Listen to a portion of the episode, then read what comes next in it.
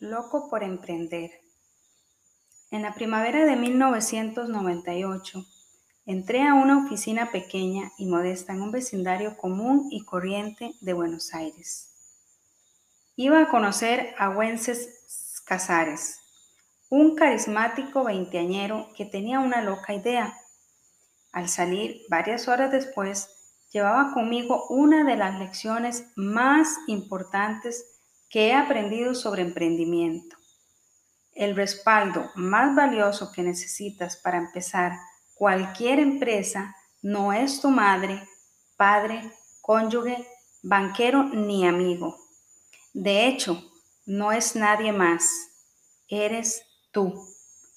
Y de todos los que intentarás conseguir, tu respaldo es el más difícil de obtener. Antes de que hablemos sobre qué se necesita para poner en marcha una iniciativa, hablemos de lo que significa que tú tengas la mentalidad adecuada. No puedes convencer a los demás a menos que primero te convenzas a ti. Pocas personas que conozco han hecho esto en circunstancias más extremas que las de Wences. Wences nació en una granja de ovejas de la Patagonia, a 32 kilómetros del vecino más cercano y a 160 del pueblo más próximo. Su padre era ranchero, pero también operador de radio amateur y digno representante del hágalo usted mismo. Por ejemplo, puso en la habitación de sus cuatro hijos una computadora y, de manera muy rudimentaria, construyó una red local para que pudiera comunicarse entre sí. El mayor impacto que tuvo mi padre en mí fue mostrarme cómo ser una persona de acción, dijo Wences. Como vivíamos en medio de la nada, constantemente teníamos que idear formas creativas de resolver problemas como cavar trincheras o conseguir puentes al lado de una montaña. Vences me dijo que por él, emprendedor, es solo una forma elegante de decir que eres una persona de acción. Y vaya, que él es una persona de acción. En la preparatoria, Wences abrió un taller de pintura de playeras. También descargó una revuelta base de datos de todos los números de teléfono de la Patagonia. Corrigió los errores, publicó una serie de directorios y vendió publicidad. Ganó 80 mil dólares. Wences fue la primera persona de su familia en asistir a la universidad y mientras estudiaba comenzó otro negocio. Fue el primer proveedor de Internet en Argentina. Un año después, vendió la empresa mediante un acuerdo que él pensó lo mantenía como parte del equipo. Después de firmar el contrato, Wences llegó a su oficina y estaba cerrada. No obtuvo prácticamente nada. En sus primeras iniciativas, Wences no tenía miedo alguno, y no es de sorprender, pues tenía poco que perder. Pero ahora, cada vez había más que perder. Mientras seguía en la universidad, creó un portal de servicios financieros para Latinoamérica, una especie de e-trade local. Pero sus estudios estaban interponiendo en el camino, de modo que viajó 1.600 kilómetros de vuelta a la Patagonia para informarle a su padre que dejaría la universidad. En lo que describe como el momento más aterrador de su vida. Wences además le dijo a su papá que les había perdido, pedido a sus dos hermanas que también dejaran la escuela y trabajaran con él.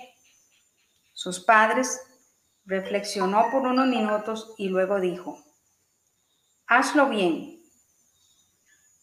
Su mensaje oculto era, no avergüences a la familia. En este punto, las cosas comenzaron a ponerse realmente aterradoras y Wences, por primera vez, comenzó a cuestionarse. Vivía en una comunidad en la que hacer las cosas uno solo no se valoraba, en la que la reputación familiar lo era todo y su capacidad, al igual que la de sus hermanas, de construir una carrera o encontrar un cónyuge ahora estaba en riesgo. Y lo peor, a nadie le gustaba su idea. 33 inversionistas lo rechazaron. Nuestra bolsa de valores con trabajos funciona, le dijeron. ¿Cómo vamos a apoyar una plataforma de comercio electrónico? Escuché su historia mientras estábamos en la sombría oficina de Wences en Buenos Aires, rodeados de unas cuantas computadoras descompuestas y papel tapiz que se estaba desprendiendo. Quiero seguir adelante, dijo, pero a veces veo a mis hermanas dormidas en nuestro diminuto departamento y pienso, ¿será que estoy loco? Se volvió hacia mí. ¿Usted cree que estoy loco? La historia de Wences muestra que el primer paso para convertirse en emprendedor no sucede en un laboratorio, ni en una sala de conferencias, ni siquiera en una sesión de ventas. Sucede en la mente. Y no en la parte de la mente en la que los focos se prenden y apagan. Vemos cómo todo cobra sentido. Sucede en la parte donde reside la oscuridad y se escucha el grito de la duda. El lugar en donde te empiezas a preocupar por tu renta, tu hipoteca, tus hijos, la deuda que se sigue acumulando en la tarjeta de crédito, tu reputación en la cafetería, tus hermanas durmiendo en un sillón, sucede cuando quedas expuesto. Jeff Bezos tiene una forma maravillosa de describir la mentalidad sobreestimulada de un emprendedor. Dice que es la mezcla de expectativa, emoción e incertidumbre del día 1. En la terminología de Bezos, día 1 no es una fecha en un calendario, es un compromiso de ver cada día como una oportunidad fresca de crear algo nuevo, 16 años después de que Amazon empezó, Bezos terminó una carta a un accionista con una frase que indica que su perspectiva no ha cambiado. Sigue siendo el día uno. En Endeavor adoptamos el concepto de besos y lo convertimos en un lema para ayudar a los emprendedores a reconocer y superar sus momentos de inseguridad y miedo. Incluso empezamos una serie de charlas en las que algunas personas ganadoras de cambios describirían sus experiencias del día 1.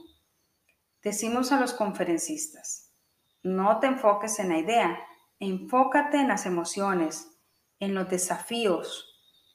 Cuando yo di una de esas charlas, mi equipo rechazó muchos borradores y me empujó a revelar más.